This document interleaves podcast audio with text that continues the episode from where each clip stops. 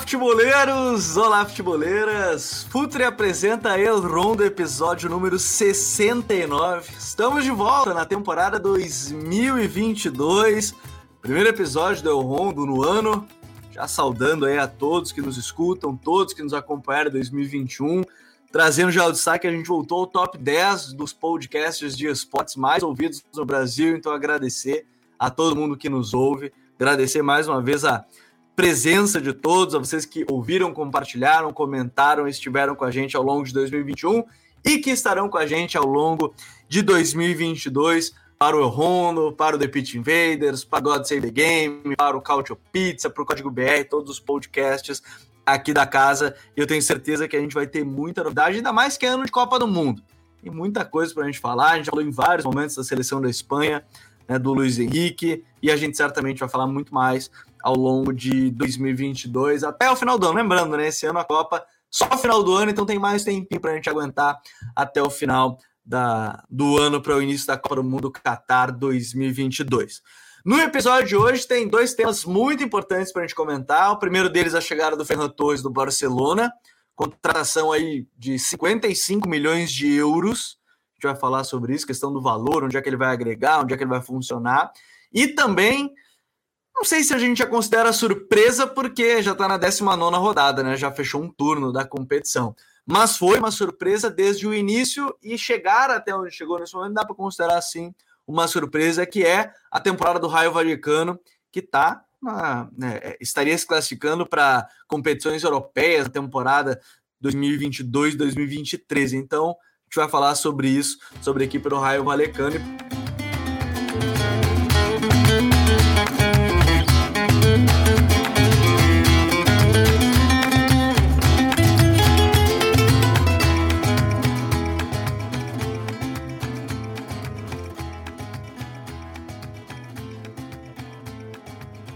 Para isso, já estão aqui com a gente. Smack Neto, tudo bem, Smack? Seja muito bem-vindo, o homem. Ele e o Vini, né, que sofreram hoje com. Não só ele, eu também sofri na, na Copa do Rei, mas enfim. Sofreram quase com um Alcoionaço 2 hoje, ô Smack, tudo bem? Salve, Gabi, Vini. Bom estar tá de volta, né? Feliz 2022 para os ouvintes. E aquele sofrimento de lei já, né? A Copa do Rei trazendo entretenimento aí para a galera que está acompanhando. Esse regulamento novo está muito bom, porque cria mais tensão, né? Para quem gosta.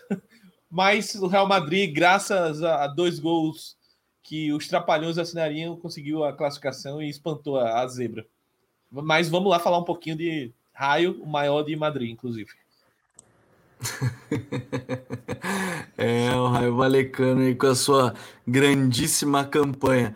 Vini Dutra, eu tava falando com o Vini antes do jogo do Barcelona, tinha apostado no jogo que o Barça vencer por dois gols de diferença, aí toma gol do, do Linares, que não é o André Linares, o repórter lá da, é, da Espanha, da ESPN, mas enfim, todo mundo já fez esse trocadilho. Aí vem gol do Linares, aí vem virada, aí o Real Madrid também sofrendo, e eu brinquei com o Vini. E brinquei com o Mike também até no nosso grupo do Rondo. Se fosse outros campeonatos, não vou dizer quais, não vou dizer quais, iam dizer que é o grande nível da liga. Na Espanha também a gente vê na Copa do Rei várias surpresas, ou vexames, como gostam de dizer, porque é um time da primeira divisão, né, Vini? Exatamente, né? Olá, olá a todos. Estamos aí para esse Rondo inaugural do ano 2022. É, é meio que uma tradição, né? Sempre nos primeiros dias do, do ano ocorrerem né, as, as rodadas de, de Copa do Rei. E agora com esse novo formato, como o Smack citou, que é um jogo só, a imprevisibilidade ela, ela reina, né? Porque antigamente, muitas vezes, os times grandes até perdiam o primeiro jogo em casa, ou, ou dizer, o primeiro jogo em si, né? Não pode ser em casa ou não, mas, mas aí recuperava no segundo, e então no fim se tornava uma competição são bem, bem previsível, mas agora não, perdeu, tá fora, né? A gente já viu alguns times da primeira divisão sendo eliminados. O, o Raio Vallecano, inclusive, fez um jogo bem, bem duro contra o Cartagena hoje. E então, assim, tá sendo bem divertido acompanhar de fato. Até porque os times, os, os principais, eles também utilizam é, um, uns times mais alternativos. Então, é interessante até para analisar os jogadores de uma maneira geral, com mais minutos em campo. E, mas é como você falou, né? Se fosse, fossem outros campeonatos, né, a organização, o alto nível estaria sendo em pauta, algo que não acontece com a, com a nossa querida Espanha. É verdade, né? Sofre bastante, mas voltará. Voltará. E a gente vai estar aqui para falar sobre, sobre esse nível também da liga que pode voltar também ao seu auge. Não está no auge, é verdade, não está no seu auge, mas a gente pode falar sobre isso também num, num futuro. Mas, senhores, é, para a gente começar, antes de a gente falar do Raio Valecano, que aí a gente pode tomar um tempo maior, inclusive, do podcast, é, a gente começa falando justamente do Barcelona que vem se reforçando.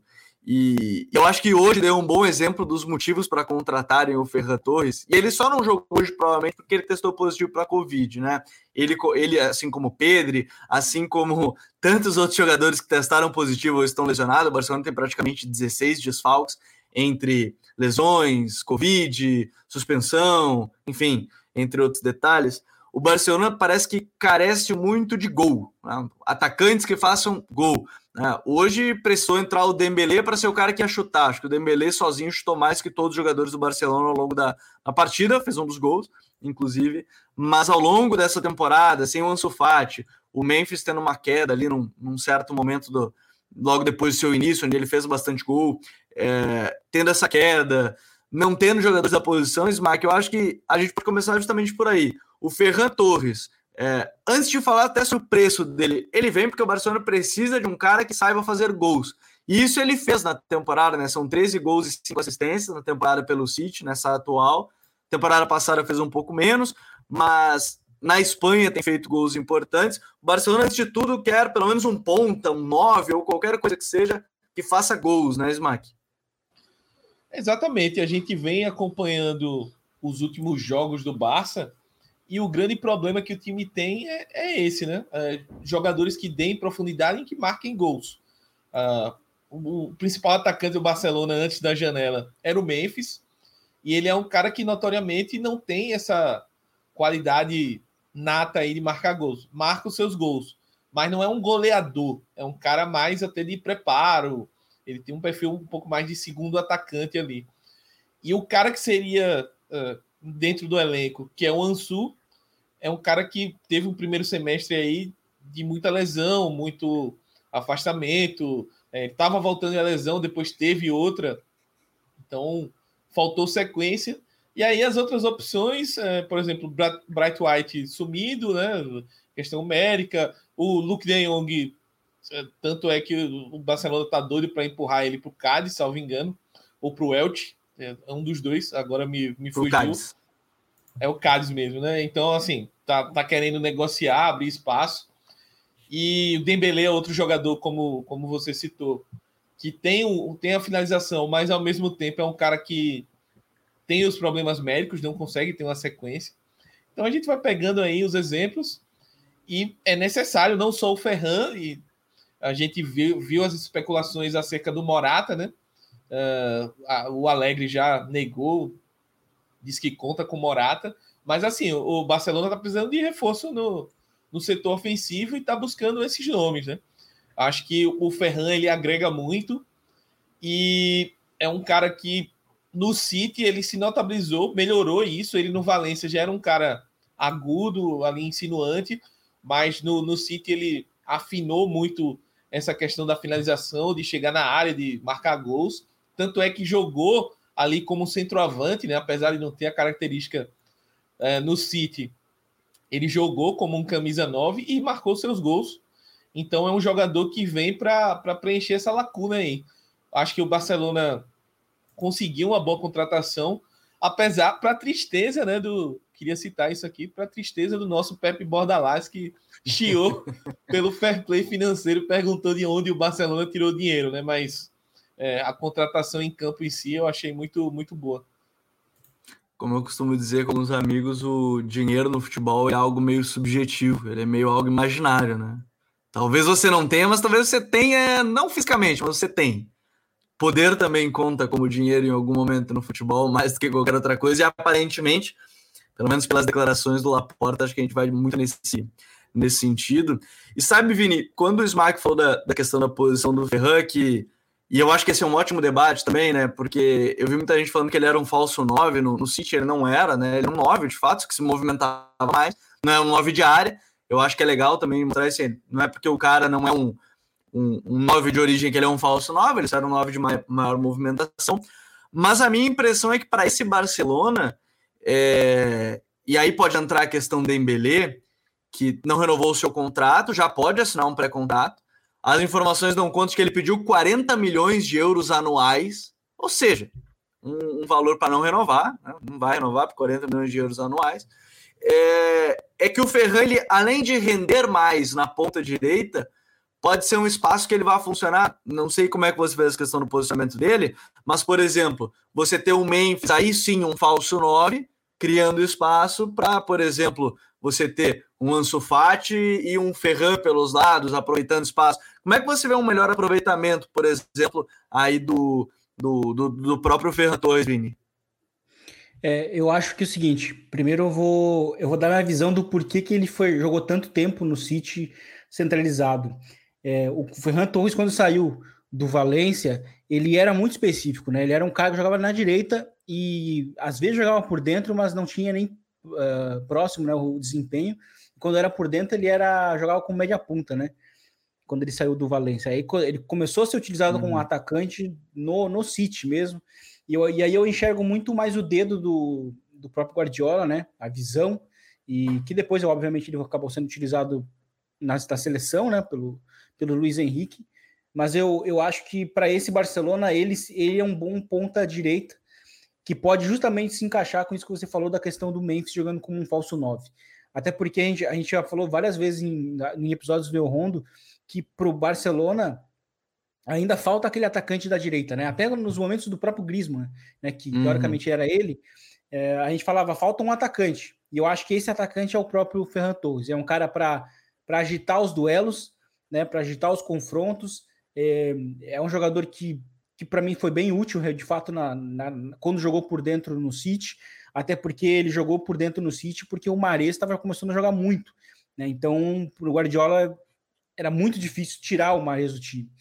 E, portanto, eu acho que o, que o, que o, que o Ferran Torres vai ser utilizado na, na ponta direita como esse cara para acelerar as jogadas. Eu acho que vai ser bem, bem importante nesse sentido, um cara mais agudo, um cara mais vertical e que, sim, ó, ocasião, ocasião, por ocasiões ele pode jogar por dentro, né, como esse como esse 9, mas eu, eu enxergo o melhor dos cenários ele jogando pela direita, com, com o Memphis sendo o falso 9, porque eu acho que o Memphis, como falso 9, também é, consegue dar uma dimensão maior para esse ataque, e, e, nisso o Barcelona consegue ter, inclusive, uma, um, né, formando um trio de ataque, um trio de ataque com esse falso 9 muito complementar, com dois pontas mais incisivos de boa finalização, se o Ansu Fati retornar bem também, né?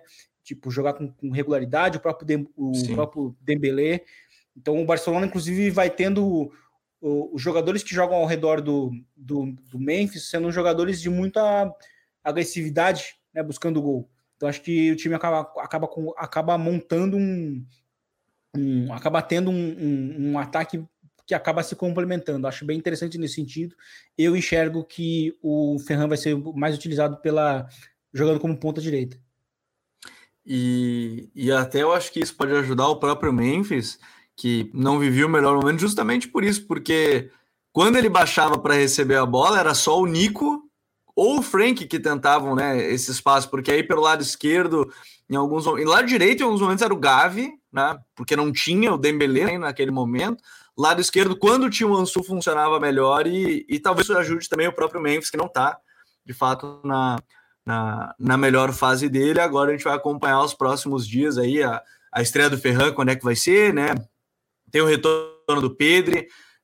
Estou é, bem curioso até para essas questões, mas o Ferran, para quem quiser também entender um pouco mais essas questões, acho que vale lá no site. A gente tem uma matéria da Bruna, Bruna Mendes, nossa colunista de futebol espanhol, escreveu um pouco mais sobre né, a, a, a, contratação do Ferran e como é que ele pode ajudar. Acho que é bom de ter pelo menos uma base aí do que ele pode ajudar para essa equipe do Chave, que aí esse é um tema mais para frente que a gente pode falar, mas que está cada vez mais com a cara do que o Chave gostaria.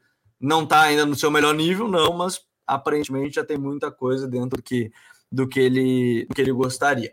Mas trocando de assunto, é, é legal da gente falar também do, do Raio Valecano, porque a equipe do Andoni Iraola, o, o Smack, ela, sim, o Raio, ele já é um clube, eu não, vou, eu não vou usar a palavra popular, mas ele é um clube muito querido por todos, assim, as questões extra-campo, fora dele, as questões, enfim, que envolvem o fora de campo, o Raio Valecano, né? O envolvimento com causas sociais, que é muito importante, é, é, é uma força, é um clube de bairro, mas ao mesmo tempo ele não é tão de bairro assim, porque muita gente fora gosta do Raio por conta disso, né? Por como ele trata com as pessoas e, e luta por diversas é, situações. Então, acho que isso torna um clube bem popular nesse sentido. Acho que as pessoas vão entender o que eu quero dizer com, com termo popular.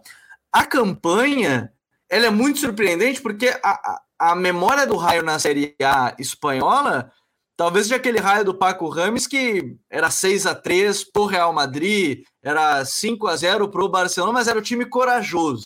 Era o chamado time corajoso.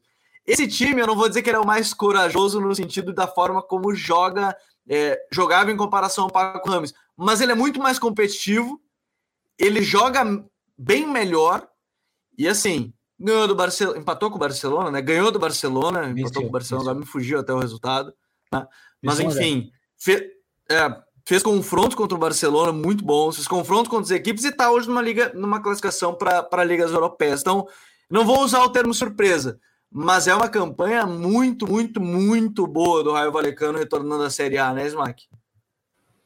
Ah, com certeza. É, quando a gente falou aqui na prévia da temporada o que a gente esperava, principalmente dos times que subiram, a gente estava um pouco reticente com, com o Raio, porque foi um time que subiu por conta dos playoffs, né? Superou o Girona nos playoffs. E foi um time que a gente desconfiou um pouco dessa montagem do elenco, como é que viria, mas é, o trabalho do Iraola tem que ser muito destacado assim. É um treinador que é, vem fazendo um grande trabalho na frente do Raio, tá sendo vira e mexe a galera especula ele até para é, o Atlético estava mal, então ah, o Iraola tal, tá aí no Raio bem, mas acho que ele termina pelo menos essa temporada no Raio e é, é, um elenco assim que a gente não dá muita coisa, mas tem jogadores interessantes, né? Tem, tem, tem o, o Dimitrievski no gol, é um cara que já é experimentado. É, acho que a, a, linha de frente aí com, tem o Sérgio Guardiola, tem o Falcão Garcia, que normalmente vem do banco, até pela condição física dele. Tem é, o o Oscar Trejo, tá me fugindo o nome, o Trejo é um dos principais jogadores no meio campo uhum. é, que vem fazendo uma grande La Liga aí, eu acho que discutível até se a gente não colocaria ele numa seleção desse primeiro turno, se a gente fosse montar, porque é um cara que vem, é, o, o jogo do Raio passa muito por ele, pelos pés dele, e ele vem correspondendo, e é, é um time muito legal de se assistir, eu acho que você, você citou o Raio do Paco Remes, que era o compromisso com o entretenimento, né? Independente se era da torcida do raio ou dos outros. Mas eu acho que é, o Iraola é meio que uma evolução disso, né? Um time que consegue propor jogo, é, independente do adversário, e sabe se adaptar às características do jogo que tá, tá jogando, e consegue ser bem mais competitivo. Então é, é um time bem, bem legal de se acompanhar. Não sei se vai conseguir manter essa, essa pegada aí, principalmente porque estão vindo as Copas, é, então isso pode atrapalhar um pouco, mas no geral é, é, um raio que vem fazendo jogos bem interessantes e a gente torce aí para que se mantenha na zona europeia, porque é um time muito legal aí de se acompanhar e tem todo o carisma que você já citou, né? Não tem como não não não ligar uma coisa com outra. Eu simpatizo mais com o Raio e, e torço aí para que o time consiga essa vaga europeia, que seria muito bacana para a galera que vai até Vallecas acompanhar esse time. É verdade. E, e eu acho que, além disso, tem. É, eu já vou entrar também dentro do time, mas eu acho que também tem coisas fora dele, e ainda. Também dentro, mas é que não é titular, né? E tá na capa do episódio hoje, que é o Falcão Garcia. É, é, é bem curioso que ele chega, retorna à liga, né? E, e vem aquela impressão, tá, ele vai ser titular, não vai. E mesmo ele não sendo, né, Vini, não sendo um titular, ele é também uma peça-chave dessa equipe, porque para alguns jogos específicos ele funciona muito bem, inclusive começando, mas outros ele nem precisa começar e ele é importante no segundo tempo, porque ele faz gols de todas as formas. O, o, o Falcão Garcia, para quem não lembra, ou para quem é mais novo, até porque a gente está falando aqui é, do Falcão Garcia, eu brinco que quem é mais novo, porque assim, se eu estou vendo na Copinha, na Copa São Paulo, que tem jogador nascido em 2006, eu tenho certeza que tem muita gente que nos ouve que também não acompanhou o auge assim de perto do Falcão. Ele já foi o melhor centroavante do mundo em um, em um certo período da carreira, assim, né? Então, já foi um dos três melhores do mundo. Eu não lembro se ele foi eleito um dos três, mas ele esteve na lista entre os cinco, se eu não me engano, de, de melhores do mundo naquele período do Atlético de Madrid, que foi campeão da Supercopa, em cima do Chelsea tudo mais. Ele jogava pra caramba, para não usar outro termo. É, o Falcão Garcia também traz essa questão de carisma, mas também um jogador de mentalidade e um cara importante para esse time, né, Vini? Sim, e, e, é interessante porque assim ele é um cara que fisicamente foi o que foi o grande problema de, da carreira dele, foi o, o, o, início do fim foi aquela lesão que ele teve no joelho e o estilo dele dependia muito disso e depois daquilo ele de fato ele teve passagens é, bem fracas, né, por times grandes, quando, quando, ele finalmente teve a chance, porque o Falcão Garcia, ele, o Falcão Garcia ele se tornou muito aquele atacante cult, porque para quem não acompanhava os times uhum. principais, ele não estava no radar, porque assim, ele joga, ele, ele teve ele teve excelentes números no Porto, depois passou para o Atlético de Madrid, e era um Atlético de Madrid que não é o, o, o atual que todo mundo assiste, era um Atlético de Madrid que sustentava ainda quase 15 anos sem ganhar do Real Madrid. Então, né, por mais que ganhasse ali as, as, as, as ligas Europas, né, e chegasse nas finais, não era um time tão popular como é hoje, né? Eu acho que o Atlético de Madrid ele ganha um, um nível midiático muito grande depois das, das finais da Champions, né? Então acho que é bom é, separar um pouco disso e, e, e ele demorou muito para ir para um time grande, né? Que é, que é quando ele vai para o United e já não é mais o mesmo, porque ele já tinha lesão no, no joelho, enfim, Sim. perdeu muito daquela explosão que ele, que ele tinha. Mas o que é legal desse, de, desse encaixe dele no, no atual raio é que o Raio Valecano é um time que dá o campo curto porque é um time de pressão alta, é um time que pressiona muito bem, rouba muito bem a bola. O gol que faz contra o Barcelona, inclusive, é de um roubo, né, em campo contrário. E ele é um cara que, assim como o Soares, né, ele é um cara que tendo a, a situação favorável, ele vai marcar o gol. Né? Ele é um cara que, para quem também não viu, ele lembra um pouco o Soares nesse sentido de fazer gols em finalizações difíceis, né? E, e, e, ele consegue somar a partir disso aí, a partir da experiência também que ele tem. Então está sendo um casamento bem legal. Era uma, era, uma, era uma dúvida que a gente tinha, né? Como é que, se, como é que seria esse desafio para ele? Uhum. E ele está conseguindo corresponder na, na, nessa temporada. É, e, isso é muito legal, sim. É, depois do podcast, vocês, quem não acompanhou muito ou quem gostaria de matar saudade, é só buscar. Os gols do Falcão no período do Atlético de Madrid são absurdos. Impulsão, força física, isso tudo que o Vini falou. Finalizações dificílimas que, que parecia muito fácil né, pro, pro Falcão. Então acho que. Eu lembro que o Falcão esse é um Puscas é, por um amistoso dele na Colômbia, tal, que ele fez um golaço, acho que de bicicleta, sei lá, um, um gol absurdo assim que, que ele ganhou. E ele tem gols memoráveis, gol em final de, de Europa League, que o Atlético ganhou, acho que em cima do Braga até, que ele tem uma impulsão absurda de cabeça, e é assim, né? Ele é um centroavante que não é tão alto, mas ele fazia muito gol de cabeça porque ele tinha uma impulsão bizarra, assim. E era um é. cara que era muito completo, como o Vini falou, antes da lesão do joelho, era top 3, top 5 de centroavante do futebol mundial. É, jogava muito. Então pesquisem, depois vocês vão lembrar do, do período é, Falcão Garcia, que já foi sondado por diversos clubes e em algum momento achei até que fosse parar no Brasil em algum momento, mas quando teve lá na Turquia, a apresentação dele no Galatasaray é uma coisa de louco, né? É, quando tweetam que ele tá, que ele foi contratado, é meio que assim, menções de maneiras desproporcionais, como, como o povo turco também gosta muito, engaja muito dentro, dentro do, do futebol. Agora, assim, Smack, quando a gente fala desse time, o Vini já deu essa, essa deixa que eu acho que é legal, essa morta, de, de ser um time que pressiona, pressiona bem, faz gols dessa forma também. Mas o que, que te chama mais atenção assim do Raio nesse trabalho aí dessa temporada? Que, enfim, é um trabalho para lá de interessante é um time que é multicultural, né? Tem vários jogadores aí que não são espanhóis, né? O próprio o, o Falcão é um, o, aí você tem o Neto que é francês, o Trejo, que é, é argentino italiano, aí você tem o Kevin Rodrigues, que é português, enfim, você tem jogadores de francês também, né? Enfim, você tem aí várias nacionalidades, um time bem multicultural, mas um time. O que mais te chamou a atenção assim, ao longo dessa temporada? Eu acho que é, é, o trato com a bola, assim, o Raio é um time que gosta de ter a bola e se sente confortável com isso, né? Porque normalmente a gente acompanha é, principalmente quem não acompanha a La Liga, é, vê times de investimento menor. Ah, não, vamos jogar aqui de uma maneira mais reativa e jogar para uma bola, o que é aceitável. Mas o Raio ele se sente muito confortável com a bola, então é gostoso de ver o, o Raio jogar nesse sentido, chama atenção. E a outra, a outra coisa que me chama muito a atenção é assim, para um time que tem um investimento baixo, eu acho que o Raio tem boas opções de ataque, assim. Talvez outros times do mesmo patamar do Raio não tenham tantas opções. Porque a gente fala aqui no, no Falcão, mas aí a gente tem o Sérgio Guardiola, que é um cara que no Valladolid sempre se destacou, marcou muitos gols. A gente tem o Enteca, né, também, que normalmente vem do banco, é um cara que ajuda. É, tem o Falcão. Então, tem, tem opções Uh, no meio também, o Álvaro Garcia é um cara que se destaca também. Tem opções ofensivas bem interessantes aí no raio.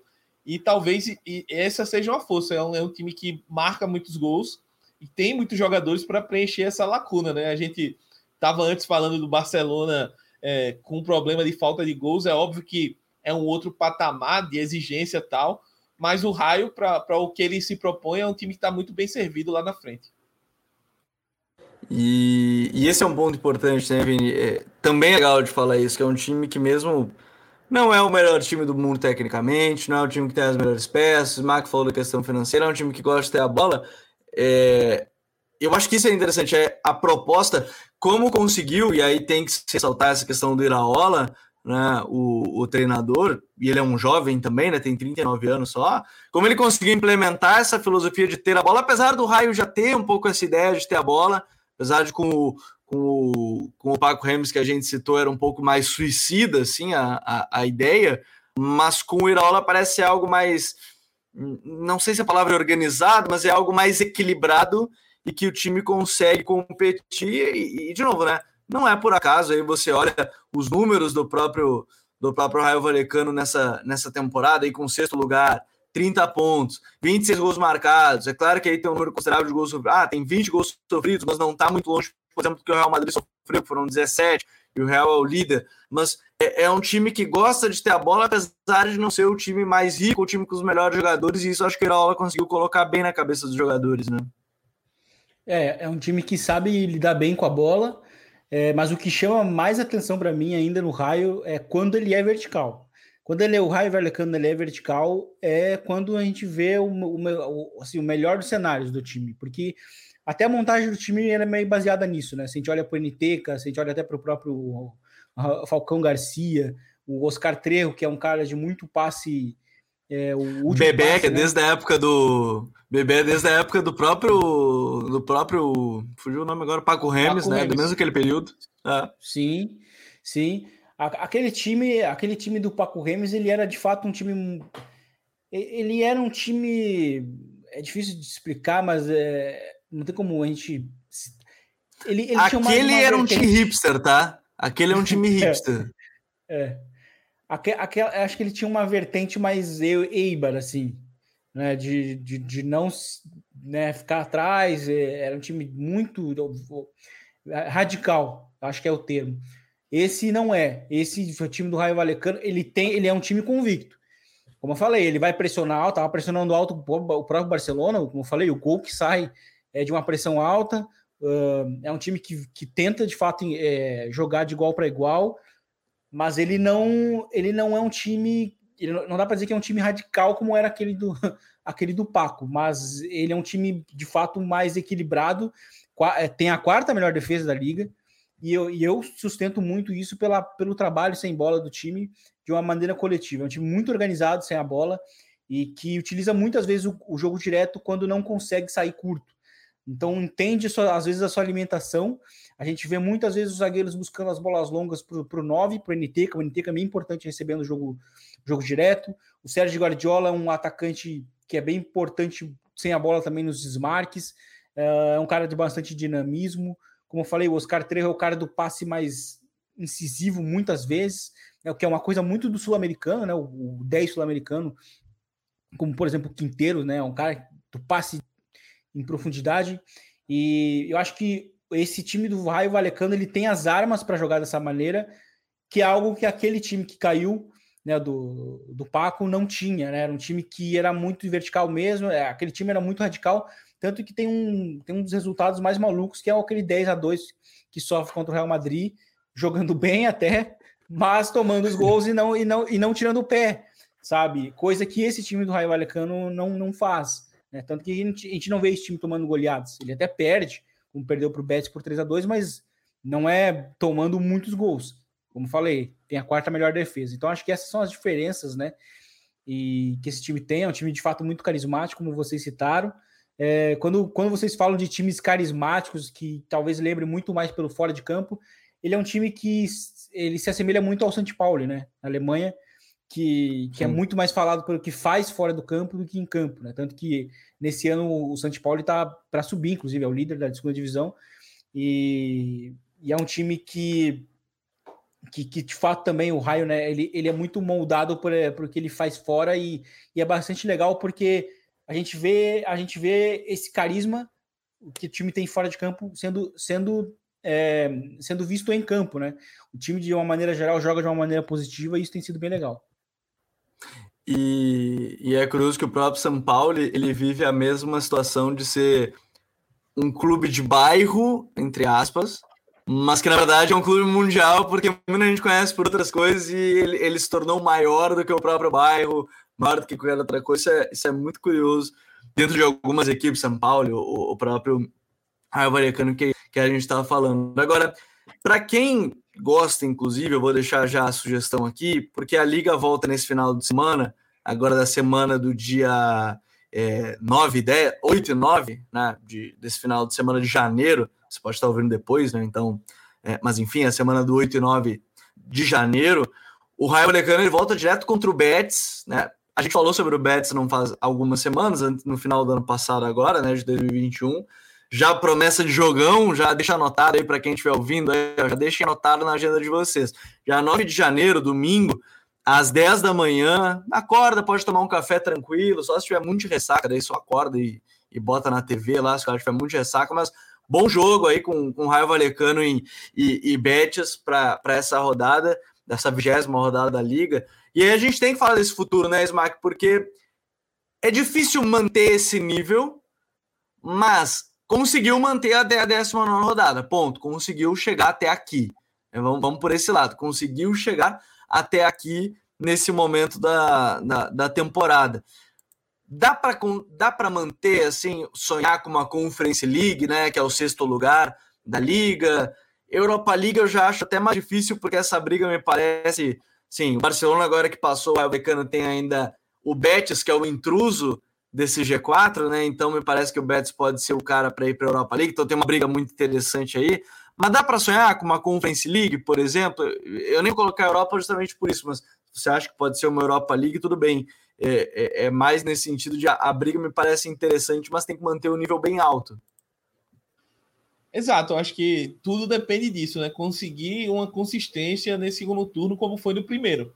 Porque a gente olha aqui na tabela concorrentes que estão de fora, né? A gente tem os citar aqui quatro times que estão exatamente atrás do raio, né?